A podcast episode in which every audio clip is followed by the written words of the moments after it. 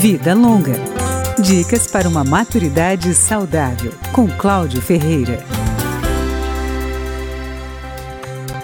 Doenças como a gota e a diabetes podem causar lesões e alterações nas articulações e na pele dos pés. Doenças vasculares podem gerar edemas e lesões. Quem avisa é o Dr. Henrique Mansur, da Associação Brasileira de Medicina e Cirurgia do Tornozelo e Pé. Ele sugere atenção à hidratação dos pés e à utilização de calçados adequados. As mulheres devem evitar salto alto e sapatos de bico fino. Também é importante que profissionais de saúde avaliem o aparecimento de fissuras e calos.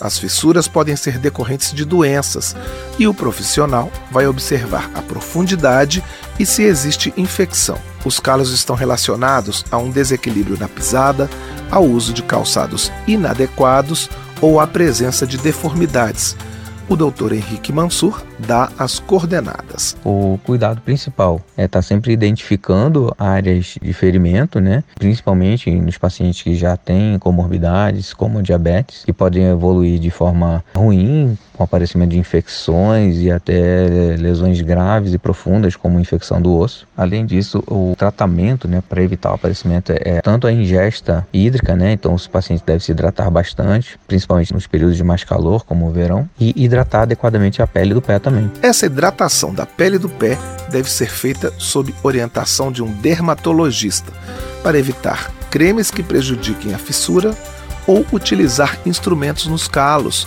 como facas e bisturis, que causem uma lesão.